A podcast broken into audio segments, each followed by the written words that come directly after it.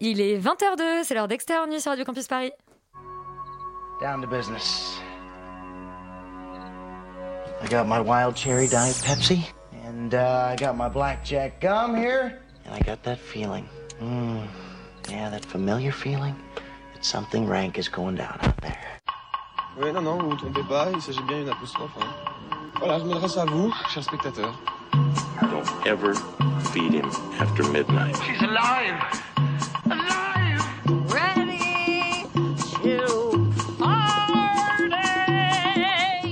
Sorry, Dave. I'm afraid I can't do that. I'm a man? Well, nobody's perfect. Qu'est-ce que c'est faire C'est pas quoi faire. Les acteurs sont à l'aise dans leur personnage, l'équipe est bien soudée, les problèmes personnels ne comptent plus, le cinéma règne. Vers l'infini et au-delà Une semaine après son confinement d'urgence, l'équipe d'Exter Nuit est testée négative au PCR et positive au moral. Alors on est de retour dans le bocal prêt à faire trembler le grand écran avec les documentaires Allen versus Faro et Regard Noir qui traitent respectivement des accusations d'inceste qui pèsent sur le réalisateur Woody Allen et de la représentation des femmes noires dans le cinéma. Ce soir, on prendra tous les risques. La série Caïd nous plonge dans l'univers miné des quartiers nord de Marseille, tandis que les basses besognes fait un détour tragicomique chez la mafia colombienne. Vous êtes lassé des séries qui vous promettent de trouver l'âme sœur, nous aussi, et pourtant, après Osmosis et Soulmate, voici, euh, à chaque fois je ne me trompe, c'est bien The One le titre. Et si vous êtes aussi lassé du coronavirus, nous aussi, et pourtant, voici non pas une mais deux séries ce soir sur le confinement. On oppose la française confinée à la british Stage Externus. C'est parti. Breaking news. Et on commence, Yuri, tout de suite avec ce qui s'est passé au César la semaine dernière, vendredi dernier. Euh, cérémonie très euh, commentée. Euh, commenter, oui, mais un peu moins regardé, puisqu'il y a environ euh, 1,6 million de personnes qui, se, qui ont regardé cette cérémonie, ce qui est pas mal. Choses au César Enfin, Il y a des gens qui ont, fait, bien qui ont sûr, regardé, alors, il s'est euh, passé si- des trucs Si tu suivais un peu l'actualité, Laurent, euh, si tu ne lisais pas que la presse d'extrême droite, tu saurais. Enfin, pourquoi tu saurais peut-être que Corinne Maziero s'est mise à poil et que euh, une, une bande. Non, mais c'est ça que j'ai dû occulter de mémoire en fait. Une, brochette de députés euh, a donc décidé de porter plainte euh, pour exhibition euh, sexuelle, Sexuelle. vraiment, absolument.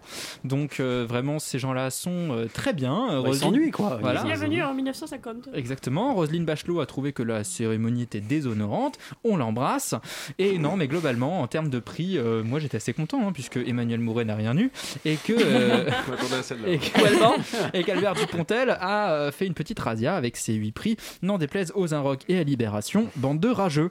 Et, Pour, euh, euh, du coup, tu n'as même pas dit le titre pour c'est Adieu les cons, euh, qu'on a également été récompensé La fille au bracelet, qui est un de mes films préférés l'an dernier. Et euh, donc voilà, on est très très content euh, pour, pour tous ces films-là qui, qui ont été récompensés. Et pour euh, la troupe du Splendide aussi qui a reçu, euh, reçu des Césars. Qu'on a ressorti d'un EHPAD Voilà, visiblement, euh, pas en très bon état. Donc euh, mais oui, cérémonie à regarder toujours avec un petit coup dans le nez. Euh, que donnent les annonces pour les Oscars? Eh bien, euh, sans surprise ou presque, hein, puisque c'est plus ou moins les mêmes films que l'on retrouvait déjà aux Golden Globes, à savoir Manque, Minari, Nomadland, des nouveaux venus un peu, puisqu'il y a Promising Young Woman et Sound of Metal, deux, films que personnellement j'attends pas mal. Il y a également un film un peu français, hein, Cocorico, dont on parle assez peu, mais c'est euh, l'adaptation de la pièce de Florian Zeller, Le Père, avec Anthony Hopkins, euh, réalisé par Florian Zeller, donc un français, produit par Jean-Louis Lévy et Philippe Carcarson, deux français. On n'en parle pas trop, alors que quand même Cocorico. Euh, Un chauvinisme. ah bah non mais il faut, il faut une fois. Enfin voilà, on fait de l'entrisme aux Oscars, tout va bien. Euh, euh, ensuite, on a, il y a, il y a pas mal de, il a pas mal de, de- de nominations, toujours pour les mêmes films, hein, pour également Chadwick Boseman qui se retrouve également nommé ici, Riz Ahmed, Viola Davis, Vanessa Kirby pour euh, Pieces of a Woman dont on a parlé dans l'émission. Euh, donc voilà, une, une, une cérémonie à- qui risque d'être intéressante puisqu'il y a des profils un peu différents de ceux de d'habitude qui ont été euh, nommés, un- des profils très cinéma indépendant, également avec un accent un peu plus sur des réalisatrices, euh, donc euh, qui sont cette fois, il y en a deux ou trois qui sont nommées, je crois, euh, Chloé Zhao et Emerald, pardon, et Emerald Fennel. Donc ce sont de, c'est, assez chouette, on va dire, parce que voilà. Après, tous ces films-là ne sont pas diffusés en en France. Donc c'est un peu dommage. On attend euh, patiemment la réouverture des salles, euh, ou alors euh, bah, tous les films Warner sont illégalement visibles sur Internet euh, en ce moment. Donc bravo à eux pour cette euh, idée brillante de tout mettre sur Internet en même temps qu'au cinéma. Euh, mais voilà, donc euh, on attend ça avec impatience. On peut peut-être préciser, tu veux dire quelque chose, Alban? Ouais, mais vas-y, je t'en prie. Parce Non, que... j'allais justement en plus te donner la parole en te disant euh, Emmanuel Mouret n'a rien dit au César, mais peut-être que Mank euh, de David Fincher sera récompensé, récompensé aux Oscars. Euh, J'espère en tout cas. Ou alors je me serais complètement trompé sur l'année cinéma. Juste euh, Sophia Alaoui qu'on avait eu en interview. Exactement, je voulais dire ça Euh, aussi. Ah oui, tout à fait. Exactement. Absolument. Je voulais revenir là-dessus. Yuri, vas-y, je t'en prie. Bah, Sophie Alaoui a eu le César du meilleur court métrage pour Qu'importe si les bêtes meurent. On vous, on vous invite à réécouter l'entretien que nous avons réalisé avec elle il y a, maintenant deux semaines. 15 jours. absolument. Exactement. Et j'allais terminer là-dessus avant de donner la parole à euh, notre ami. euh, non, mais c'est bien, on est tous euh, comme ça, on est tous euh, à faire front sur nos précédentes émissions, c'est super.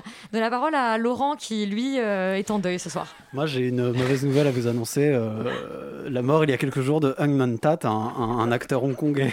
Ça vous fait rire, mais c'est pas très drôle parce que c'est un acteur hongkongais assez légendaire qui a joué dans environ 170 films, d'après oui, d'après IMDb quand même.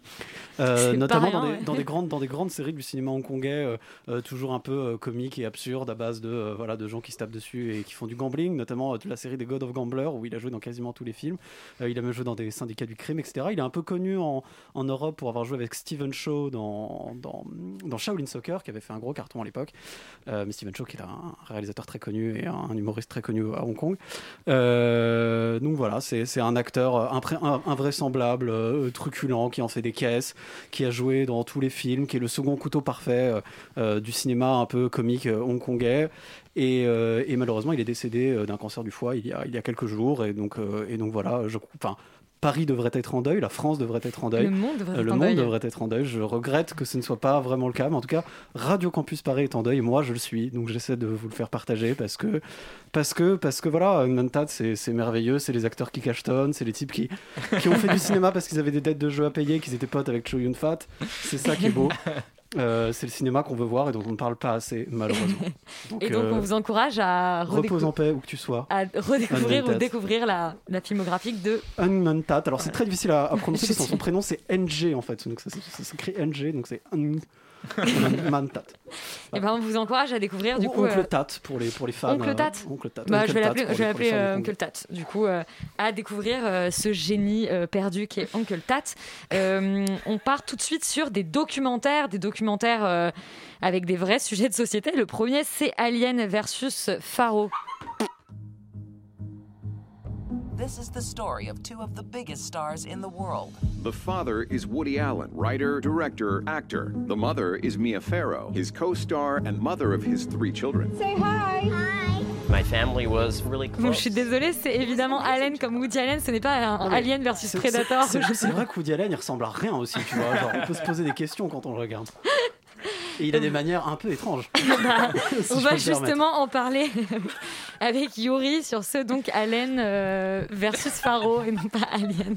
Ça commence vraiment bien cette émission. Bah surtout que c'est, euh, ça parle d'inceste et de pédophilie, donc euh, Ah on oui, est un c'est peu, ça. euh, c'est Lol. lol, hein, voilà, évidemment, on est vraiment là pour rigoler. Non, donc c'est vraiment comme son nom l'indique, un documentaire sur, euh, bah, sur Woody Allen et Mia Farrow, et donc l'affaire qui est au centre de leur relation et de leur divorce, qui est L'affaire euh, Dylan Pharaoh. L'affaire Dylan Farrow, notamment euh, les accusations d'agression sexuelle sur Dylan Farrow quand elle avait 7 ans. Euh, donc le film va vraiment se pencher sur ces accusations-là, les démonter, enfin les, les décrypter quelque part. Euh, il y a vraiment rien d'autre à dire sur le pitch du film puisque c'est vraiment ça. On va vraiment euh, rentrer dans l'intimité du couple et dans toutes les, enfin dans, dans, dans, tous ces mécanismes un peu étranges et toxiques et très très malaisants qui formait cette, euh, qui formait cette relation. Euh, moi, je suis un peu partagé en fait sur le documentaire parce que je, je le trouve déjà formellement euh, très laid. Enfin, il n'y a, a pas, y a pas, y a pas de beaucoup de d'inventions formelles et, et vraiment, je suis pas. Et c'est un peu dur de juger le film tellement il est dans un plaidoyer un peu moral et c'est un fait, en fait plus ou moins un film. Et je dis ça au sens propre du terme, un film de procureur dans le sens où il nous met dans, dans, dans les bottes d'un juré d'assises ou d'un juge. Or je pense pas en tant que spectateur d'un documentaire pouvoir juger, pouvoir être dans cette position-là. Et du coup, ça me met pendant les deux premiers épisodes dans une position extrêmement dérangeante où on me montre des choses sans doute à charge, mais aussi peut-être non. C'est-à-dire que le film joue beaucoup sur le sous-entendu, sur le raccourci, sur des témoignages d'amis de la famille dont on ne sait pas vraiment ce qu'ils ont vu, pourquoi ils étaient là et comment et tout ça. Et du coup, les deux premiers épisodes nous montrent parfois des séquences très intimes avec des vidéos de famille, des, des choses qui sont, euh, qui sont euh, extrêmement, euh, bah voilà, très quotidiennes et tout, avec une musique un peu qui fait peur, et du coup on se dit ah tiens effectivement Woody Allen est en train d'agresser sexuellement Dylan Farrow. Et tout ça est un peu dérangeant parce que effectivement le film, le film va, va beaucoup jouer sur l'émotion et nous montrer des photos d'enfants, enfin donc vraiment des, des choses qui sont formellement assez simples et en fait assez, euh, assez fallacieuses. Et euh, notamment le film est de, de ce point de vue-là extrêmement euh, partiel et partial dans le sens où il va vraiment prendre la position de la famille euh, ce qui est compréhensible dans le sens où c'est le discours de Woody Allen qui a dominé un peu pendant 20 ans et Mhm. qu'aujourd'hui on une a sorte de droit de réponse, en Exactement, fait. une sorte de droit de réponse, mais qui n'en fait pas non plus la vérité. Et le film occulte énormément d'éléments, si on fait un peu ses recherches Google, euh, qui sont en fait euh, tout à fait euh, intéressants, notamment que le frère de Mia Farrow est un pédophile, enfin qu'il y a énormément de choses qui sont, Mm. qui sont dans la famille, qui sont très étranges, que ses qu'elle a 14 enfants, dont deux se sont plus ou moins suicidés pour dépression suite à, suite à des, des, des, des accusations de maltraitance de sa part. Donc en fait, si on veut vraiment rentrer dans ce débat-là, il y a beaucoup, beaucoup de choses à redire. Mais en fait, je pense pas que ce soit le rôle d'un documentaire de nous mettre en fait dans cette position très morale et très étrange, très voyeuriste aussi. Et le film, dans ses deux derniers épisodes, enfin il y en a quatre en tout, arrive un peu à prendre de la hauteur et à nous décrire plus un système et à nous décrire les, en fait tous les dysfonctionnements de, de l'enquête, pourquoi ils ont eu lieu et pourquoi en fait ils ont eu lieu parce que Woody Allen était riche et puissant. Et, dans ce, et de ce point de vue-là, parce que Woody Allen est un peu cette figure paroxystiquement new-yorkaise qui a un peu énormément d'influence et avec des, avec, euh, des amis dans, dans toutes les sphères de la politique, va arriver à plus ou moins euh, contrer euh, les enquêtes et à faire capoter le truc. Et de ce point de vue-là, c'est intéressant parce que ça nous montre effectivement un système. Par contre, sur l'affaire en elle-même, je trouve que le documentaire a une position morale dérangeante et je suis pas du genre à défendre Woody Allen, qui par ailleurs je trouve extrêmement antipathique et je suis blanc de penser que c'est un génie du cinéma. Voilà, c'était donc euh, mon avis euh, sur la question. Laurent, ton avis sur la question du coup Moi, je suis assez d'accord. En fait, je trouve que le, le- le problème du film, c'est que il manque de distance, il manque de sérieux, et à cause de ce manque de sérieux et de ce manque de distance, il, il, euh, il n'ose pas proposer une narration qui nous donne envie de vraiment le regarder et de le, suivre et de le comprendre. C'est quand même quatre épisodes, c'est long. Euh, moi, j'ai pas eu le temps de voir le quatrième, malheureusement. J'en ai regardé qu'une partie, et, du coup, je pense qu'il manque des choses. Mais d'ailleurs, il manque des choses qui sont, en fait pas très. euh, euh, en fait, qui n'ont pas grand chose à faire là. C'est-à-dire que la manière dont le documentaire est construit fait que, euh, euh, en gros, on on ne suit qu'en permanence que le point de vue justement de la famille Faro. On est toujours euh, dans leur. euh, on- n'arrive jamais à créer de rebondissement parce qu'on n'arrive jamais à douter euh, ni de la parole, ni des actes, ni de ce qui est décrit, etc. Et donc, d'un point de vue dramatique, c'est assez difficile à suivre. Et le film fait ça parce que, comme tu l'as dit très justement, en fait, il y a- une volonté un peu de, procureur, en fait, de présenter le film à charge. Et je pense qu'au-delà de la question morale, parce que bon, ça, enfin, j'ai envie de dire que chacun a un peu sa vision du truc et pourquoi pas, mais le problème que ça crée, c'est que ça crée un documentaire qui manque de sérieux parce qu'il manque de contrepoint. Et je pense qu'une affaire comme celle-là, euh, qui est l'air de rien aussi complexe que celle-là, ce que l'implique dans euh, euh, le rapport des Américains au succès, au star system, Mm. à, la, à la- comment dire, au, à- Hollywood, au modèle hollywoodien, etc. Et des relations familiales qui sont très spéciales, qui, qui parlent d'une époque aussi, de, Mm. de beaucoup de choses. Ça, ça aurait pu être assez dense et ça aurait pu être justement bien distillé pour qu'on pour qu'on pour qu'on arrive à suivre et qu'on comprenne en fait un peu ce qui ce que la, la situation de l'époque, etc., etc. Et, euh, et malheureusement, en fait, tout ça est un peu, est un peu écarté parce que tout simplement, en fait, ce qu'on ce qu'on essaie de nous montrer, c'est que Allen est, est un sale type. Ce qui est, en fait, je trouve des allégations assez crédibles, mais en fait, ça ne change pas grand chose au fait, au fait que euh, euh, ça rend le documentaire un peu malhonnête parce que je pense que s'il avait été parfaitement euh, sérieux et parfaitement euh, pas forcément pas forcément objectif parce que de toute façon c'est pas possible mais en tout cas avec un vrai recul digne de ce nom pour une œuvre de documentaire ça aurait le ça aurait donné du crédit à sa thèse et ça aurait probablement été beaucoup plus intéressant. Et je trouve qu'il est même presque contre-productif parce qu'en fait, il donne des armes à tous les gens tous les connards qui vont nous dire que ah mais en fait tout ça ce sont tout le temps des fausses accusations parce qu'en fait ils vont dire ah ben vous voyez euh, le film ne prouve rien il est partial et, et c'est juste euh, une femme hystérique qui est très mécontente et du coup je trouve ça un peu problématique même euh, d'un point de vue en fait juste sociétal Rita, c'est quoi ton point de vue sur euh, Allen versus Faro non mais ne me rappelle pas ça, je vais rigoler. Donc par jeu du hasard, je me suis retrouvée à regarder Allen versus Faro après avoir vu la- à la suite Police de Maïwen et The Hunt de Thomas Winterberg. Donc j'étais sur une soirée thématique euh, pédocriminalité. Donc euh, voilà. Autant de bonnes soirées, Rita. en Ouais, ce en ce moment, bah, je vais très bien. Euh, autant les deux films cités sont plutôt bons, voire excellents, autant Allen vs Faro, c'est un peu bancal. J'ai pu voir que les deux premiers épisodes et je pense que je n'ai pas plus de choses à dire que Yuri et Laurent parce que c'était d'un mortel ennui. Est-ce que j'ai dit ton prénom bien? Merde. Parce que c'était d'un mor- Je suis très fatiguée, pardon. C'était d'un mortel ennui formellement parce que tout C'est toute repose. cette polychromatalité, cette fatigue, c'est ça. Je pensais que t'allais dire que ça la faisait penser à Yuri, je trouvais ça vraiment très limite. Non, bon. ben non, tu vois. Je vais essayer C'est toi de- qui allais plus loin cette fois. Donc, euh, c'était d'un mortel ennui formellement parce que tout repose sur l'aspect scandale et enquête de l'affaire.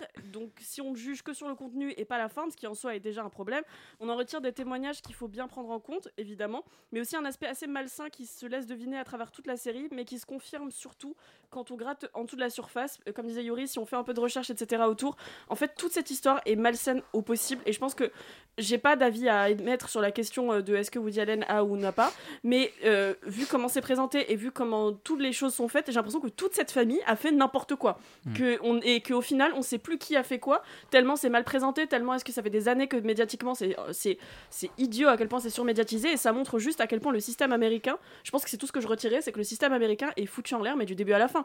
De l'adoption de ses enfants, à leur traitement, à comment est-ce que Woody Allen a été jugé, à comment est-ce que des psychiatres ont été im- impliqués, etc. C'est juste idiot du début à la fin tout ce que m'a procuré Alan versus Faro, c'est une sensation de profond dégoût de tous ces gens et de la pitié pour ces enfants en fait parce qu'ils ont juste été manipulés, agressés et on sait même pas jusqu'à quel degré.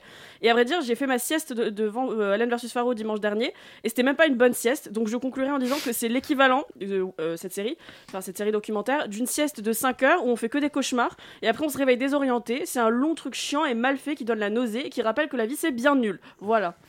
Oui, bah dis donc, euh, Rita, on va te. euh, Ça on va dénonce, ça te- dénonce. Moi je, moi, je retiens que tu fais la sieste régulièrement. Je trouve ça beau. Mais dès trouve que ça bien. peux. Moi, j'ai- J'adore. j'allais lui prescrire des petits cachets, moi surtout, parce que je suis un peu inquiète de sa santé mentale. On continue euh, avec un autre documentaire, c'est Regard Noir d'Isabelle euh, Simeoni et d'Aïssa euh, Maïka. Dont on n'a pas la bande-annonce. Donc on n'a pas la bande-annonce, c'est vrai, j'avais oublié qu'on n'avait pas la bande-annonce. Eh bien, euh, on va faire un gros blanc de manière à marquer cette bande-annonce. Et ensuite, Alban, je vais te demander de quoi parle Regard Noir. Très bien. Alors, euh, Regard Noir, comme tu l'as dit, Elisabeth, c'est un film euh, qui est une co-réalisation en fait entre l'actrice Aïssa Maïga et la réalisatrice euh, Isabelle Simeoni, qui est un film qui a été diffusé hier soir en deuxième partie de soirée sur Canal Plus et qui est disponible en, replay. Et en gros, ça raconte un petit peu, euh, c'est une sorte de plusieurs témoignages mis bout à bout de femmes noires, actrices ou réalisatrices ou réalisateurs, pour essayer de comprendre la place qu'occupent en fait les, personnes noires dans le milieu de l'audiovisuel, de l'audiovisuel pardon, et surtout du cinéma. Euh, en gros, euh, ça fait suite à un livre qui était sorti en 2018 aux éditions du Seuil, qui s'appelait Noir n'est pas mon métier, qui était aussi à l'initiative d'Aïssa Maïga, et euh, qui reprenait un petit peu toutes les, les actrices qui sont présentes dans le film, et euh, en tout cas pour la partie française, et qui portait déjà ce combat en fait à l'écrit. Et c'est une sorte de reformulation cinématographique, on va dire, en, en- en documentaire de, de- de ce combat-là. Alors moi, formellement, j'ai pas été complètement convaincu par le film. Je pense que je vais quand même commencer par la forme dans le sens où euh, le message est vraiment important. Je pense qu'on n'a pas besoin de débattre sur euh, le pourquoi d'un tel film et sur le- la, la nécessité d'en faire. Simplement, formellement, j'ai trouvé ça un petit peu, un petit peu au-dessous en fait du, du propos dans le sens où on n'a vraiment euh, aucune recherche stylistique, aucune recherche en termes de mise en scène. On suit vraiment en fait Aïssa Maïga qui fait une sorte de road trip entre la France, les États-Unis. Il me semble qu'elle va euh, à Los Angeles, qu'elle va à Sundance, euh, à Paris, elle va ailleurs aussi, mais j'ai oublié où. Il y a des choses qui sont intéressantes en fait dans les. Pardon Brésil, pardon. Au Brésil, exactement. Merci Rita.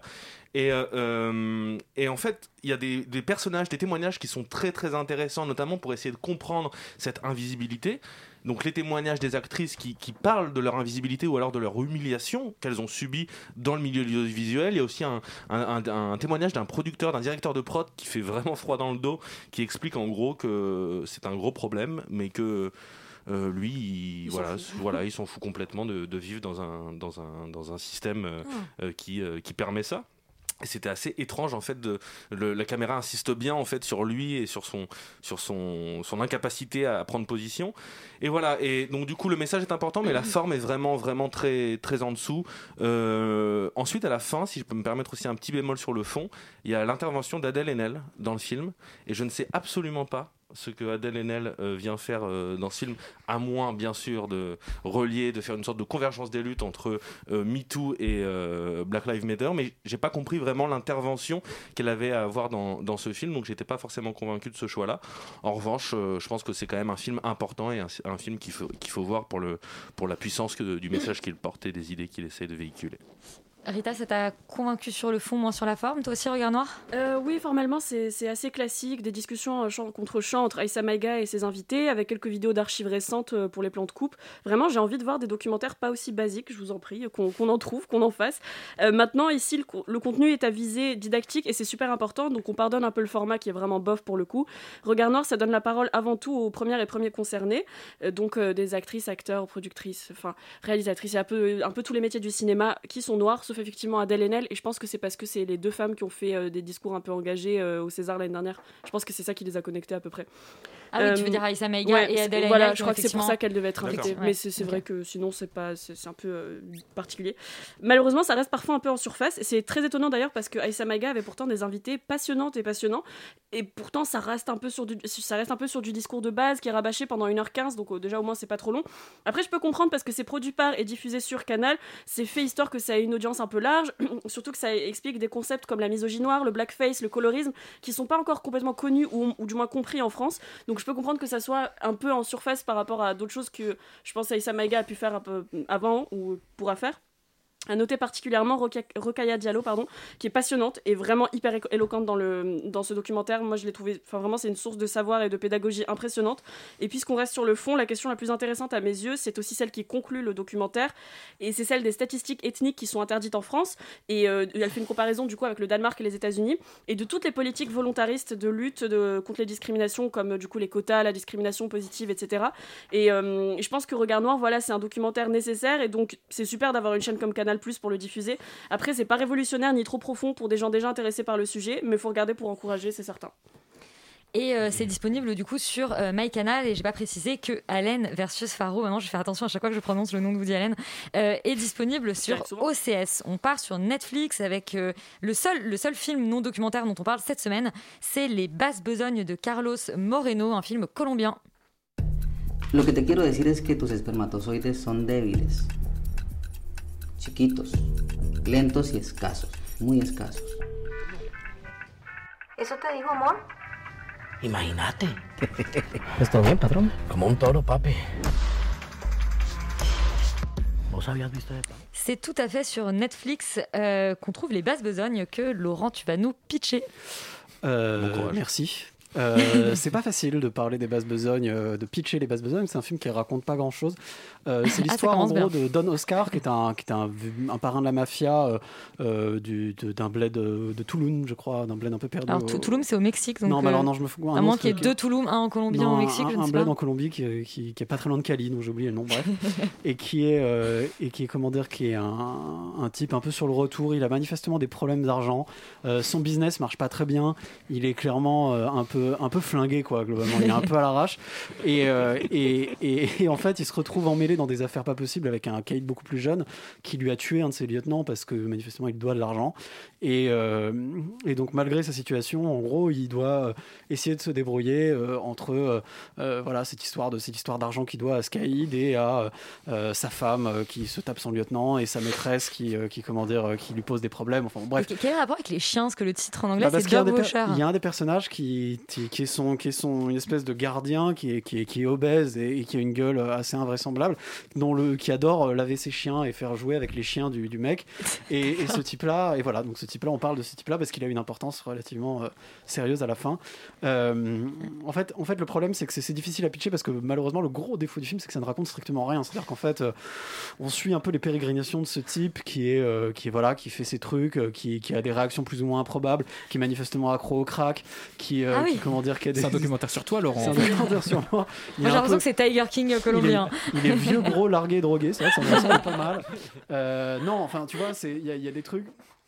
On suit un peu les pérégrinations de ce mec, on suit un peu les pérégrinations de ses lieutenants, sachant qu'il est aussi suivi par la police, donc il a des problèmes un peu à droite à gauche.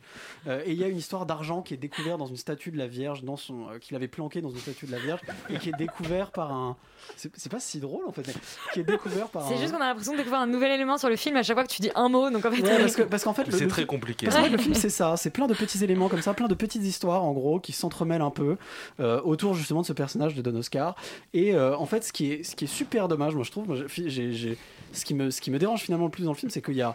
Il y a une proposition en fait en termes de personnages et une proposition en termes de concept, c'est-à-dire qu'il y a, il y, a, il y a vraiment quelque chose un peu de, de ce cinéma de gangster, on va dire entre guillemets alternatif ou entre guillemets new school parce que ça commence à dater un peu, mais qui fait penser un peu à du Tarantino ou un peu à du Snatch avec un côté humour noir, un peu, un peu, un peu, un peu violent, un peu cringy, un peu dur, euh, avec des personnages qui sont vraiment mais euh, ultra sales, euh, qui font vraiment un peu bader.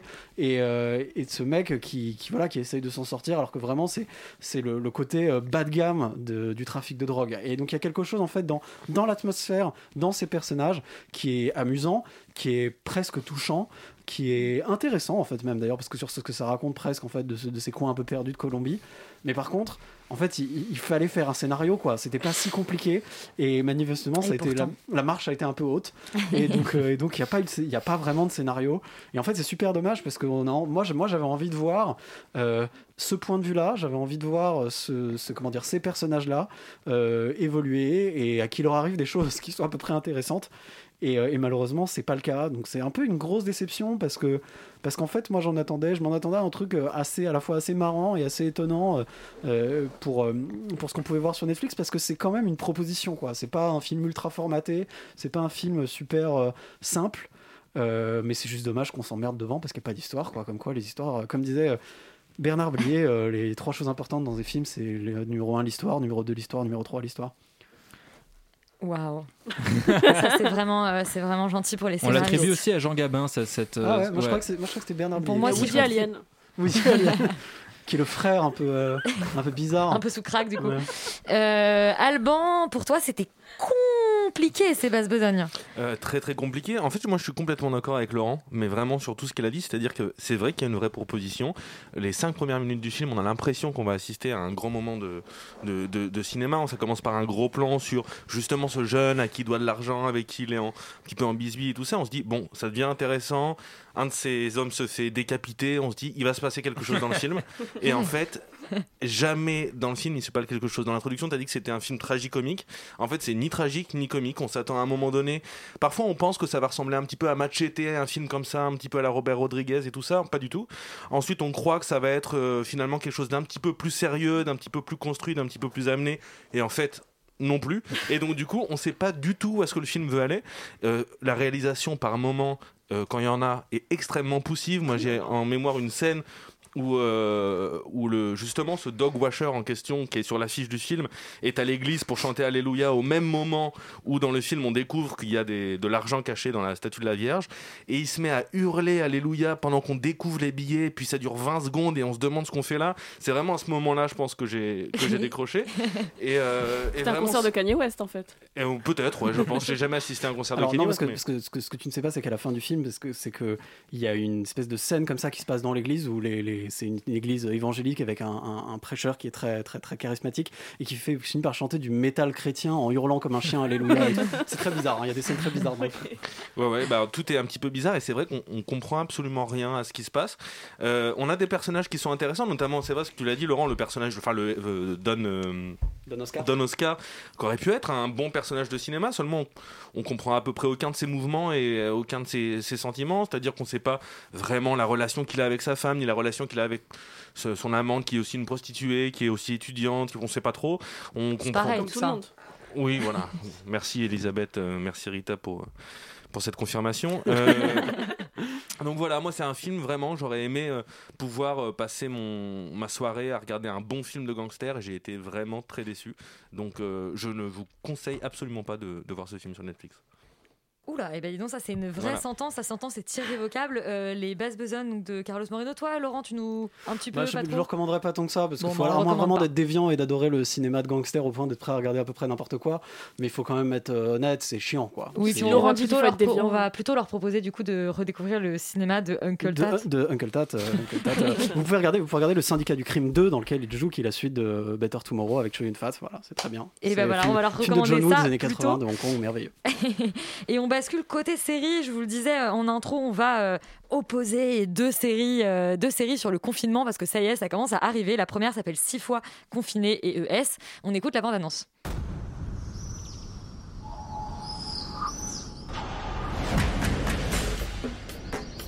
Prends euh, italien, italien. Si tu veux tout savoir, je suis contre la livraison à domicile. Ça, ça déconne, on dirait ma soeur. je suis confiné avec ma soeur au secours. Ah qui me manque, moi, avec le confinement. Ce contact. Pour avoir une présence, une compagnie. Alors, ce qui lui manque, c'est le contact. Euh, Est-ce qu'on tente un très mauvais jeu de mots avec à contact Je ne sais pas. Rita, euh, du coup, qu'est-ce que ça donne? Euh, Tu as été confinée six fois. Euh, bah, ça, oui, déjà. Euh, donc, c'est une anthologie qui est proposée par Elias Belkedar et qui est marquée du saut Création décalée Canal. Et en gros, ça raconte en six courts-métrages des moments de vie pendant le premier confinement du printemps dernier. Alors, déjà, j'étais pas super chaude vu le pitch de base parce que la vie est déjà, encore une fois, pour la troisième fois, je le dis, bien assez nulle sans qu'on ait besoin d'en rajouter en me le montrant à la télé. cachet. Mais Ça bon, soit. Euh, j'ai commencé optimiste avec un premier épisode plutôt marrant, euh, pas prise de tête, dans lequel on retrouve Vincent Cassel complètement surex, donc forcément super fun. Et je me suis donc dit que ça avait peut-être moyen d'être plutôt agréable à regarder. Le deuxième épisode était globalement difficile à supporter, tant il était gênant et tant la famille était, disons, proche. Je sais pas trop comment le décrire, mais c'était vraiment border cet, cet épisode. Le Bah, trois- c'est c'est Woody Allen. hein. oui, voilà, c'est un peu ça, ouais. Le deuxième épisode était. euh, non, pardon. Le troisième épisode était plus fouillis, mais mignon, et uniquement grâce à Laura Felpin et William Lake Bill qui ont une super alchimie. Mais bon, c'était déjà pas trop fameux. Mais alors, par contre, les quatrième et cinquième épisodes, c'est un naufrage absolu. J'ai vraiment eu du mal à tenir, surtout celui où Ludivine Seigné joue, déjà parce qu'elle joue, ce qui est un problème en soi, mais aussi et surtout, qu'est-ce que c'est que cette manière de traiter encore une fois le viol et la pédocriminalité? Donc, moi, je sais pas ce qui s'est passé cette semaine, je n'ai vu que ça. C'est juste indécent et ça ne se regarde pas vraiment. L'épisode, je crois que c'est le cinquième ou le quatrième, ne regardez pas ça, ne vous faites pas cet affront, c'est vraiment une horreur. Bref, c'est non. C'est une semaine thématique, tu sais, je l'ai fait exprès, Rita, pour toi. je sais, ouais, je- voilà. Mais donc pourquoi m'imposer d'aller jusqu'au bout? Eh bien parce que l'épisode 6 signé Mar- Marina Rollman m'intriguait beaucoup parce que j'adore de tout mon cœur cet humoriste et que je voulais voir ses, premiers pas dans la réalisation. Et heureusement, en vrai, j'ai attendu et j'ai eu raison d'attendre parce que je trouvais ça super rafraîchissant et drôle. J'ai même touchant par instant. Et l'acteur Luc Bruyère, qui est un, des danseurs du cabaret de Madame Arthur, c'est pour les, les aficionados, et ben, je l'ai trouvé super fascinant et j'aimerais beaucoup le voir dans d'autres choses après. Donc euh, voilà, euh, six fois confiné. Euh, on regarde la fin, on regarde peut-être le début si on a envie parce que Vincent Cassel est toujours sympa, mais pas le milieu, surtout pas le milieu, et on fuit, on regarde autre chose à la place.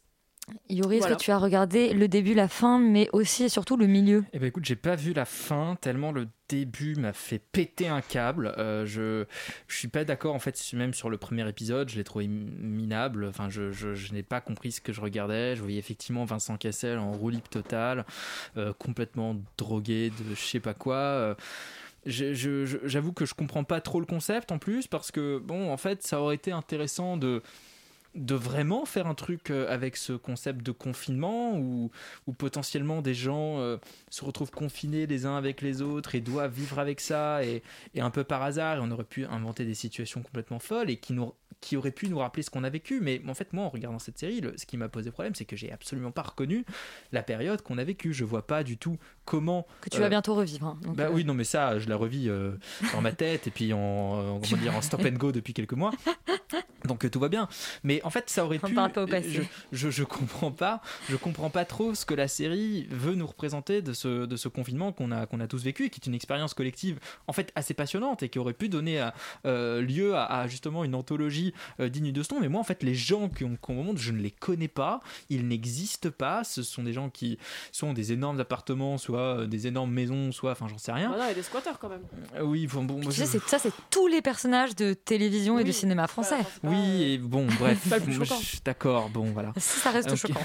Donc, euh, confiné.e.s, euh, je sais pas, c'est peut-être le nom du prochain parti de Benoît Hamon, mais Oh globalement, je, je vois pas trop ce que ça peut avoir d'intéressant à part, à part ça. Le, le dernier épisode. Bah, moi, je l'ai pas regardé parce que j'avoue que je suis mort avant, mais, euh, mais globalement, je préfère, je, je préfère passer mon chemin. Alors, je, je vais- je vais écou- écouter le conseil de Rita et regarder ça euh, peut-être pendant le prochain confinement. Je vais regarder le dernier épisode, mais globalement, pour le reste, je préfère pas. Et ben surtout, on va vous conseiller du coup de commencer euh, par la fin, du coup, et peut-être de vous y tenir. Voilà, seulement Marina Rollman, qu'effectivement on apprécie beaucoup. Euh, Stage, c'est globalement la même chose, mais en sitcom et chez les Anglais. Donc c'est. Donc en bien. Voilà, j'allais dire, c'est probablement beaucoup mieux. On écoute la bande-annonce de Stage.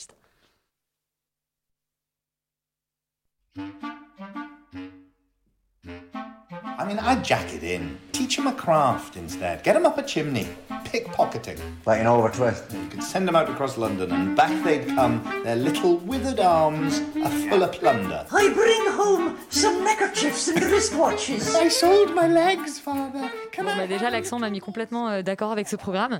Euh, Laurent, toi, tu n'as pas regardé euh, la version, enfin, c'est pas du tout la version, c'est pas la même série, mais tu n'as pas regardé Six fois confiné. Ce qui est très En revanche, j'ai regardé Stage. Ce qui est très amusant, c'est que j'ai pas vu six fois confiné, mais je crois quand même pouvoir, pouvoir affirmer que c'est euh, à la fois plus intelligent, plus drôle, plus fin, et que ça dit des choses plus sérieuses sur le confinement que six fois confiné. Euh, parce que, parce que en fait, rien que, rien que, rien que voilà, ce qu'on m'a raconté, même la bande-annonce de six fois confiné me. Bon, euh, Stage, ça raconte en fait l'histoire de, de, de- comment dire de David Tennant et de Michael Sheen, deux acteurs britanniques. Euh, On David adore. Tennant qui est écossais et Michael Sheen qui est gallois. C'est pour ça que tu, tu entends des accents euh, Mais je sais, particulièrement mais je les aime tous les deux. Et, euh, et, et en fait, ces deux acteurs qui devaient jouer euh, dans une pièce euh, qui est en fait. Ils jouent leur propre rôle, du coup. Ils jouent leur propre rôle. C'est deux acteurs qui jouent leur propre rôle et qui devaient jouer dans une pièce qui s'appelle Six personnages en quête d'auteur, qui est de Pirandello et qui, euh, qui voilà, qui devait faire l'objet d'une adaptation par un jeune réalisateur, par un jeune metteur en scène qui est un petit peu, voilà, un petit peu, peut-être un peu vert pour ce genre de truc. Et en fait décide plus ou moins, alors que le confinement arrive et que du coup la pièce est annulée, de quand même de poursuivre les, les, les, les, les- répétitions. sur Zoom. Et donc du coup, euh, en fait, la série est plus ou moins euh, euh, une espèce de succession comme ça de, call Zoom. Alors non, on sort un petit peu de ces call Zoom quand même de temps en temps, mais on sent qu'en fait clairement ça a été tourné par les acteurs qui jouent leur propre rôle chez eux, avec des méthodes de caméra pas toujours extraordinaires, certains qui n'ont pas tous le même matos, etc. Donc c'est vraiment fait avec les moyens du bord. Il y a déjà deux saisons. Euh, moi j'en ai regardé qu'une seule. Euh, c'est Ouais, des mais il y a eu de- plusieurs confinements, donc des- une par confinement. c'est des saisons de 6 ou Un 7 peu la épisodes par, euh, par, par, par, c'est des saisons de 6 ou 7 épisodes de 20 minutes, donc ça se regarde quand même assez facilement. Et, euh, et c'est en fait c'est très c'est c'est- en fait c'est très intelligent. Je trouve que c'est une manière vraiment très intelligente de présenter le confinement parce que du coup ce sont des acteurs qui se connaissent très bien, qui ont déjà joué ensemble, qui ont absolument pas peur de se moquer d'eux-mêmes et de euh, et même d'aller assez loin dans leur dans la caricature d'eux-mêmes et qui du coup euh, font un truc sur le confinement sans en avoir l'air, en parlant de leur métier d'acteur, en parlant de qui ils sont, en faisant quelque chose de vraiment très, euh, finalement très personnel en fait. Et, et ce que je trouve Pre- assez- presque documentaire ou quand je- même non, non, non, pas documentaire du tout, parce que c'est vraiment très exagéré. Il y a des scènes qui sont vraiment trop absurdes pour qu'on puisse croire que ce genre de truc. Il y a, peut-être trop d'alcoolisme, trop de bêtises, enfin bref.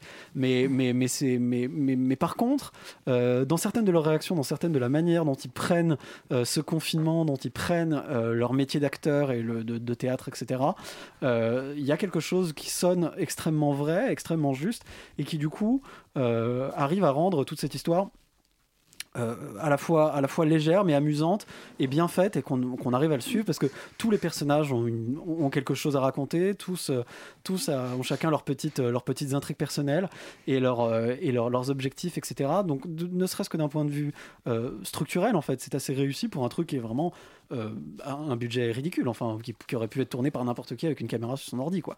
Et, et qui du coup euh, bah, fait que le, truc est assez, est assez amusant à regarder parce que faut dire ce qui est, David Tennant et Michael Sheen sont brillants, Euh, ils sont à hurler de rire, il y a des passages vraiment incroyables euh, avec voilà cet humour très grinçant, très méchant à l'anglaise, avec beaucoup d'autodérision. Et, et donc du coup, à la fois le duo fonctionne, à la fois l'histoire fonctionne. Je trouve que la thématique est euh, traité avec beaucoup de subtilité, beaucoup d'intelligence. Euh, et du coup, euh, c'est certainement, en tout cas, le meilleur truc sur le confinement que j'ai vu. C'est probablement un des meilleurs trucs sur le confinement qu'on verra. En fait, j'ai très très peur, moi, de toute cette vague de trucs nuls qui vont Oh, sortir sur le moi confinement et qui vont arriver. Ça, il y a à la fois de l'intelligence, à la fois de la sincérité et de l'humour. Donc en fait, je vois pas tellement pourquoi s'en priver. Ça va vite. C'est sur Canal+. Euh, N'hésitez pas. Les deux sont sur Canal+, donc les Ouais. C'est pas confiné et Stage, mais du coup on vous recommande plutôt Stage. Toi tu as vu les deux, Rita, euh, petites Ouais. euh, critiques croisées? Petite, euh, oui. Alors, je suis un peu mitigée, plus que, enfin, pas mitigée. Je suis moins enthousiaste que Laurent, je pense, mais c'est parce que je trouve qu'on aurait dit un peu un vlog. euh, mais un vlog YouTube quoi avec deux acteurs euh, qui sont confinés euh, chaque, chacun de leur côté qui se connaissent depuis longtemps et vu que ce sont deux acteurs très charmants ça marche plutôt bien surtout que l'humour par zoom ça aurait pu être très gênant et ça l'est mais c'est fait exprès donc et vu que c'est des anglais ça gère vraiment bien le côté gênant sans que ça soit euh, mauvais quoi. C'est vraiment gênant mais drôle quoi Parce qu'ils sont gênants par nature, on le sait Oh, tous. Mais non, mais non, les sitcoms sont anglaises. Ils sont anglais, quoi. ah, les Français. Euh, bref. Après, du coup, je sais pas si je veux vraiment, je peux vraiment en parler comme d'une série, étant donné que les acteurs jouent vraiment leur propre rôle, exagéré certes, mais bon, quand même. En fait, ça rappelle d'une certaine manière tout simplement Noir. Je, je sais que c'est- la comparaison peut paraître foireuse, mais en fait, c'est un Non, peu le oui, même c'est délire. une forme d'autoparodie, ouais, de- Voilà, c'est ça, c'est de l'autoparodie et c'est plutôt bien fait aussi. Et c'est pareil, une histoire, c'est un truc un peu mal filmé, puis là en plus c'est fait par ordinateur. Donc euh, ouais, il y, a- de superbes caméos comme Samuel L. Jackson. Et ça fait toujours plaisir de voir. Samuel Jackson être lui-même parce que enfin c'est Samuel Jackson quoi. Donc globalement, je vous conseille la série pour vous détendre à la fin d'une journée fatigante. Ça fait le taf, c'est marrant tout plein et c'est surtout et ça sera mon dernier point grâce à David Tennant et Michael Sheen parce que juste ils sont géniaux. Enfin ils sont brillants et charmants et en fait ils sont mignons et adorables et t'as envie de, de- de boire un café avec eux quoi. Après, il y a un superbe caméo de Judy Dench à la fin de la saison. Ah, 1, j'ai pas vu avez- je- franchement, je, bon, voilà. en fait, je trouve que plus ça avance, plus la série est drôle. En oui, fait. on m'a dit que la saison 2, il y avait Whoopi Goldberg aussi dedans, Ah, qui bah, jouait je- l'agente, qui jouait, qui, enfin, qui est en caméo. Bah écoute, je. Mais pardon. je- je- enfin, en tout cas, je vais me jeter sur la saison 2. Bah, euh, non, franchement, c'est- vraiment agréable, au, au- genre au premier sens du terme, c'est c'est tout doux et ça, ça fait plaisir de voir ça, même si c'est sur un sujet pas fun. Bah, je pense que c'est la manière la plus intelligente de traiter ce sujet pas fun parce que on n'est pas dans, comme dans Six fois confiné dans un truc chiant où où c'est vraiment euh, des Français qui râlent quoi. Euh, là, on est plutôt sur, ouais, aujourd'hui sur du français bashing. Désolé, je vous aime, hein, mais mais mais mais hum, sinon. Bah bon, bah, pourtant, non, nous sommes pas trop, donc tu peux. T'as dit on t'aime pas trop, je dis bah, très Non. bien, merci. Ah non, non, si, non, toi, toi ça va. C'est Les, étrangers, les étrangers, ça va. C'est les, les Français en général. c'est Ok, compliqué. bon. mais mais euh, non, j'ai j'ai trouvé ça plutôt plutôt cool. Euh, et oui, ça, ça se regarde, je pense. C'est pas le, le truc de l'année, mais c'est sympa. C'est comme regarder une vidéo YouTube mignonne euh, pour se détendre. Les épisodes font combien de temps? 20, minutes. Donc pour ça, c'est vraiment. Bon, alors pour Rita, euh, c'est euh, mignon mais oubliable. Pour Laurent, c'est beaucoup plus que ça. Euh, on recommence. C'est beaucoup plus que ça. Ça représente un peu beaucoup de choses pour toi, Laurent, on le sait. Oui, oui, parce qu'il y a des hommes barbus. Je sais pas, je sais pas trop, j'ai pas, y a pas de trop, pourtant. je sais pas trop où aller jusque là. Et encore, peut-être que tu n'as pas tout vu. tu ne sais pas, tu ne sais pas quel rôle joue Judy Dench. je sais pas quel rôle je joue, mais bon. Euh, et ben on vous recommande Stage. Euh, la série suivante, qui est aussi un, un format assez court, c'est Caïd, euh, série française pour le coup, dispo sur Netflix.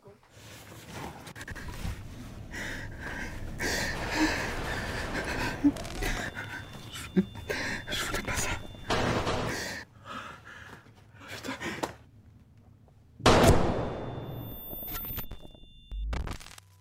Tiens, c'est bon, il y a tout qui marche là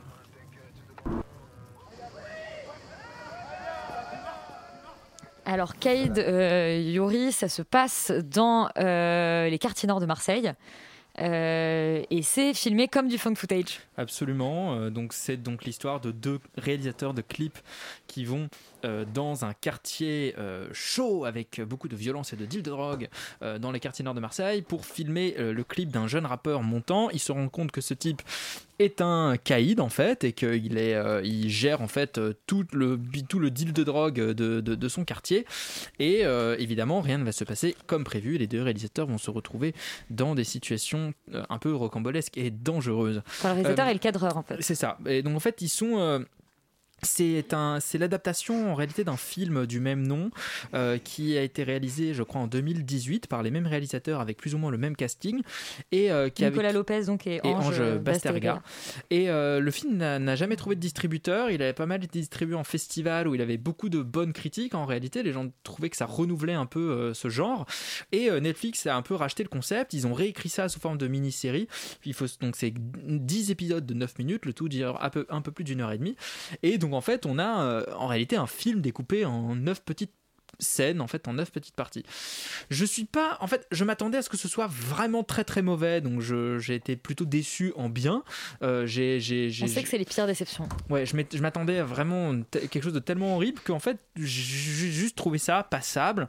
Euh, J'aimais plutôt bien, moi, le concept. Enfin, je commençais par ce que j'aime bien. J'aime plutôt bien le côté film de genre euh, totalement assumé. C'est un film de cartel avec euh, tous les clichés qui vont avec, avec une sorte de, de oui, de côté un peu euh, complètement, euh, euh, complètement libre de ce point de vue-là. On va vraiment s'accaparer ces clichés du film de cartel avec le dealer de drogue, machin. Et, le film trouve une vraie force en fait dans le personnage de ce rappeur slash Kaïd parce qu'il est extrêmement touchant. Il est particulièrement bien écrit, ce qui est étonnant pour ce genre de film. Et je trouve qu'on est terriblement en empathie avec lui, ce qui n'est pas du tout gagné au vu en fait de la biographie du- caractère du personnage. Et du coup, on a quand même une, une petite réussite de ce point de vue-là. Malheureusement, formellement, c'est quand même euh, très très mauvais. C'est-à-dire que le fan footage, donc qui est ce concept où en fait c'est un film entre guillemets réalisé à partir d'images trouvées, euh, bah, en fait ça marche pas du tout. Ça n'a jamais vraiment marché en réalité le fan footage. Oh, il y a quand même quelques films, euh, Cloverfield. euh, Oui, et encore, euh, oui, mais c'est quelques exceptions. Globalement, ça marche très rarement. Et puis surtout, surtout que là, euh, le fan footage n'est pas bien utilisé. On ne, comprend, on ne comprend pas qui filme, qui regarde, on ne comprend pas où en fait est le, où est le, le- où est le point de vue. Il y a certaines séquences qui sont filmées comme un film totalement classique. Oui, on dirait qu'il y a plusieurs caméras. Et c'est très dommage parce que finalement ils ne font pas du tout, euh, ils ne font pas du tout une utilisation intéressante, novatrice ou simplement euh, intelligente euh, de ce dispositif. Et du coup tout ça est un petit peu euh, mélangé dans tous les sens. On comprend pas qui filme quoi qui regarde quoi. Euh, ça aurait très bien pu être un film filmé de manière classique. Ça aurait raconté tout à fait la même chose et été tout aussi efficace. Bon c'est pas un naufrage total. C'est voilà c'est pas dingue non plus. Mais voilà je, je qualifierais pas ça d'enfer absolu alors que ça aurait très bien pu l'être Alors Charlie, euh, c'est toi le, cas contact cette semaine, donc tu es à distance. Euh, On te voit, on voit ta petite tête sur Skype, mais je crois que tu nous vois pas. Charlie, Kaïd, euh, qu'est-ce que ça a donné pour toi? Qu'est-ce que ça a donné? Ça m'a laissé un petit peu sur ma faim. Je vais vous expliquer pourquoi. En fait, ce que j'ai trouvé cool, c'est que c'est quand même une série Netflix qui a du rythme, qui a des vrais parties pris de réal, et ça, ça change, parce qu'on a quand même vu pas mal de choses qui étaient assez embêtantes. Et comme disait Yuri, c'est vrai que le multicam pose un peu problème, puisqu'il y a une espèce de saute dans l'image, comme ça, des espèces de zooms qui sont injustifiés. Euh, on a, euh, en fait, on a surtout le sentiment que euh, le que le, clip n'est qu'une excuse et qu'en fait le, le film aurait gagné à se débarrasser de ce sujet-là. C'est-à-dire qu'en fait le fait qu'il tourne un clip là-bas ne sert absolument à rien. Et, en fait, quitte à faire un film comme ça sur la violence de la banlieue, bah, autant y aller complètement et assumer, assumer ce parti pris. Euh, après, euh, ce qui était assez bien, c'est de se retrouver comme ça dans un film très nerveux, se retrouver un petit peu coincé comme ça dans un wagon. Euh, et, le film réussit ça, il réussit à être vraiment oppressant, à, t'embarquer. Mais justement, le problème, c'est que pour moi, il n'est pas assez mouvant. Peut-être que Yuri a trouvé les personnages bien, mais moi, le héros, j'ai envie de le baffer. Le caïd, je l'ai pas trouvé si touchant que ça. Et je trouve que les relations entre les personnages sont, sont pas assez approfondies. En fait, c'est une série qui aurait vraiment gagné, euh, pas forcément à, avoir une plus grande durée d'épisodes, parce que je trouve ça hyper intéressant, euh, cette originalité de, faire des, des épisodes courts, mais peut-être un petit peu plus d'épisodes, histoire de pouvoir approfondir euh, certaines choses. En tout cas, c'est une série qui a quand même le, mérite d'être consciente d'elle-même, de, savoir ce que c'est que, que la représentation de la banlieue dans les médias, donc les clichés qui sont associés à, la violence, au rap et à la drogue. Il y a d'ailleurs un des personnages qui, à un moment, dans la série, comment dire, critique cela. C'est l'éducateur, c'est ça euh, euh, Ouais, exactement. Bah, ça c'est une super scène par exemple. Enfin, je trouve qu'il y a- Non mais j'allais dire, c'est- aussi c'est ça l'intérêt peut-être de- de- du fait que ce soit un clip de rap, c'est qu'en fait ça, ça amène ce, ce- ça, cette espèce de. Euh, complètement, mais ce regard euh, fantasmé sur la banlieue. Après moi je suis pas moi, du tout emballé par la série, je vais pas la défendre. J'ai après eu le sentiment un peu comme dans Tout simplement Noir ou dans Les Misérables, euh, qu'il n'y avait pas vraiment de conclusion. C'est-à-dire que je trouve que Mm. la fin ne raconte pas grand-chose. euh, elle est très simpliste. Euh, Elle est assez et paresseuse. C'est un petit peu dommage parce que c'est ce qui me- ça aurait pu me- plus me brancher s'il y avait une espèce de, de- de meilleure conclusion, euh, entre guillemets. Après, bon, bah, c'est une série française Netflix. euh, qui est un petit peu lisse à mon goût, mais qui quand même est moins pire que ce que j'ai vu avant. Euh, elle arrive à, ça reste un film, un- une série de genre, donc bon, il y a des clichés, euh, mais ils arrivent quand même à nous embarquer quelque part, donc ça reste une série qui se regarde, c'est puissant, c'est haletant, c'est bourré d'action. On passe un bon moment, mais je pense que ça va être euh, assez vite oubliable, je pense. Ouais, non, le, le seul truc qu'on pourrait dire, c'est que pour une fois, effectivement, euh, on sort un peu de l'imagerie euh, Netflix telle qu'on tel qu'on commence à y être habitué, un truc très lisse, très plat, etc. Euh, mais ça nous laisse un peu sur notre fin euh, caïd. Et la dernière série dont on parle ce soir, c'est aussi une série Netflix. C'est The One, The One créée par Howard Overman, euh, un, des, un des mecs de Misfits. On écoute la bande-annonce. I have a secret that I want to share with you. A single strand of hair is all it takes to be matched with the one person that you are genetically guaranteed to fall in love with. Right now, you're selling me a fairy tale. This will change relationships and dating forever. They won't ever be the same again. She's reckless. Sooner or later, one of her stunts gonna blow up. Police came to see me. There's going to be an investigation. Alors Charlie, euh, The One arrive après effectivement Osmosis et euh, Soulmate avec un pitch euh, très très semblable. hein. On promet aux gens de trouver l'âme sœur. Qu'est-ce que The One Déjà, c'est quoi exactement l'histoire de The One et qu'est-ce que ça a de différent? Bah moi, je vous avoue que je n'ai vu que peu d'épisodes d'Osmosis, car j'ai dû trouver une solution pour ne pas me jeter par la fenêtre et je n'ai pas vu Soulmate. Euh, en tout cas, ce que je peux vous dire, c'est que, comme le dit la bande-annonce, pour les non-anglophones, on a trouvé dans le futur une technique pour euh, trouver son âme sœur grâce à son ADN. Et euh, forcément, si c'est fait par le créateur de Misfits, ça va avoir un petit peu plus de mordant. Et en fait, là où c'est cette série intéressante, c'est qu'on suit le point de vue de Rebecca Webb, qui est la, PDG du groupe en fait, qui a créé cette technique révolutionnaire de, couplage génétique. Et c'est vraiment une femme qui est sans pitié, qui est prête à tout pour, euh, pour que la société euh, perdure. Et euh, même si c'est une invention qui, qui cause des problèmes un peu éthiques, puisque bah, ça pose la question de, de- du fait qu'une société ait toutes ses bases de données génétiques, que, que ça va quand même entraîner pas mal de, de divorces, de, de destruction de, de familles. Et, finalement, c'est aussi la question de, l'hégémonie de cette société par rapport à, d'autres sur ce qui est quand même le sentiment humain le plus, le plus puissant. Et en fait, tout va changer le jour où on sort un cadavre de la Tamise, qui est le cadavre euh, de son, de son ancien associé, qui va faire un petit peu sortir les, cadavres, du, les squelettes du placard. Et, euh, et en fait, cette nouvelle, elle va nous elle va permettre de lier deux temporalités, à savoir le, passé de, cette chef d'entreprise où on la voit rayonnante, gentille, pleine d'espoir, et son présent où euh, on est dans une espèce de dystopie où elle est très froide, où, elle est très carnassière, et là où va se passer la majorité de l'histoire. Et du coup, on se pose un petit peu la question de euh, qu'est-ce qui a créé ce basculement, comment est-ce que cette femme euh, si solaire a pu devenir euh, ce, monstre en fait? Et, euh, voilà, je pense que c'est vraiment ce personnage principal qui tient la série. C'est une espèce de, bulldog hargneux, un peu comme dans euh, Lot. C'est vraiment un personnage de femme forte euh, qui est prête à tout, qui sait exactement ce qu'elle veut. Euh, on voit très bien dès le premier épisode. euh, et les scénaristes ne font pas les choses à moitié. Surtout que la, la série est très très bien menée. Je trouve que les acteurs sont plutôt bons. Euh, à part deux trois acteurs secondaires qui cabotinent un peu, mais les, acteurs euh, sont, sont très bons. Euh, le seul problème que j'ai peut-être avec la série, justement, c'est que même si c'est une série qui se regarde très bien, c'est une série qui finalement utilise le matching comme, euh, comme une excuse, puisqu'on va pas trop exploiter ça de manière euh, philosophique. Euh, on va plus s'en servir comme, euh, comme MacGuffin un peu pour, euh, pour nous créer une réelle intrigue euh, presque de thriller, puisque c'est vraiment comment est-ce que cette femme va se démener pour cacher toutes les choses qu'elle a, qu'elle a pu faire, essayer d'échapper à la police, euh, comment est-ce que dans son entreprise on va essayer de la détrôner.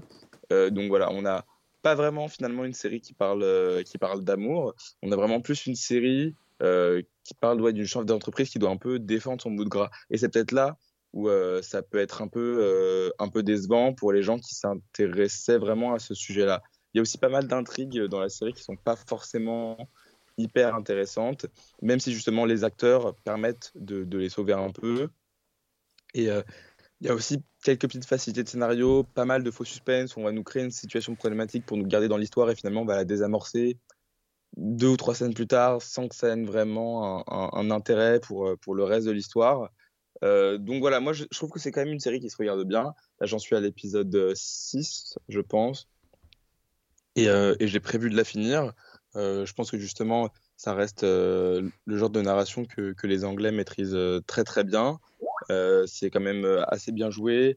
C'est quand même voilà assez crédible. Après, si vous voulez un bon polar, regardez ça. Si vous voulez parler d'amour, allez voir ailleurs. Eh ben merci beaucoup Charlie, on t'a très bien entendu euh, malgré, le, malgré la, distance. On espère que tu seras testé négatif comme nous et de retour la semaine prochaine. Alban, toi aussi tu as regardé euh, The One et tu as été plutôt convaincu. Tout à fait, moi je suis plutôt d'accord avec, euh, avec les arguments avancés par Charlie. Je trouve que c'est une bonne série. Déjà pour commencer, je trouve que c'est une bonne série dans le sens où on voit pas arriver vraiment la dystopie que ça amène. On a l'impression que c'est une série qui se passe vraiment de, qui pourrait avoir lieu maintenant. Et en fait, c'est vrai que la découverte et la, création de, de, cette euh, application donc, qui s'appelle The One euh, nous plonge en fait dans une sorte de dystopie assez fine, assez subtile, euh, dans lequel va se poser des questions relativement importantes quant, à, quant au couple, quant à l'amour, quant à toutes les questions philosophiques qui sont, qui sont en lien avec ça. Et moi j'ai trouvé ça vraiment bien amené, plutôt intéressant et surtout bien incarné, comme tu l'as dit Charlie. C'est vrai que l'actrice principale est assez... assez, euh, assez euh, charismatique, assez importante. C'est elle qui porte un petit peu la série à bout de bras, même si elle est quand même bien aidée en fait par son, euh, par son, son, ami scientifique avec qui elle a découvert en fait ce matching via l'ADN. Et je trouve que c'est un duo qui, qui, qui sont ennemis, hein, mais c'est un duo qui fonctionne très très bien à l'écran. Et moi j'ai beaucoup aimé aussi les questions un petit peu plus philosophiques, en tout cas les, questions relatives à, la science que pose la série, dans le sens où on a toujours eu l'impression, notamment euh, dans les questions d'amour, dans les questions de, de, de, coups de foudre, euh, par exemple, que la, que la science n'avait pas de rapport forcément avec ça. Et là justement de confronter en fait une découverte scientifique euh, à la société, à la manière dont on va former un couple, à la manière dont on va s'aimer, et de faire rentrer la science en fait dans ce processus-là, je trouve que c'est une démarche assez intéressante qu'on n'avait pas forcément vue en fait dans les séries qui traitaient de ce sujet-là, et de montrer que finalement une découverte scientifique amène euh, forcément des, des, des- répercussions en fait sur la manière dont on va vivre et la manière dont on va penser. Et j'ai trouvé que cette, euh, sur ce niveau-là, euh, la série était plutôt intelligente et plutôt subtile. Ensuite, il y a des facilités de scénario. Il y a, comme tu l'as dit, des sortes de, de- faux suspens qui sont créés, qui ajoutent un petit peu une sorte de, de dimension polar en fait à la série qui qui qui n'en a pas besoin en fait je trouve que le, sujet de la, série se suffit à, lui-même et, ça aurait été intéressant vraiment de d'élaguer un petit peu tous ces euh, tous ces artifices qui sont imposés à la série mais moi c'est vraiment une série que je vais que je vais continuer parce que j'ai envie de, voilà de, connaître la suite et c'est contre toute attente une série que je recommande euh, que je recommande fortement parce que je trouve qu'elle est assez intéressante et assez intelligente dans son propos Et ben merci beaucoup euh, Alban, merci beaucoup euh, Charlie aussi, merci beaucoup tout le monde, merci beaucoup Colin de l'autre côté de la vitre. Euh, Externe Nuit, c'est euh, c'est la fin cette semaine, mais on se dit évidemment à la semaine prochaine. Et après le cinéma, et ben euh, c'est l'heure de la musique avec Tout foutre en qui débarque juste après nous. Alors la lourde tâche de prendre la relève, mais ils sont forts quand même. À la semaine prochaine.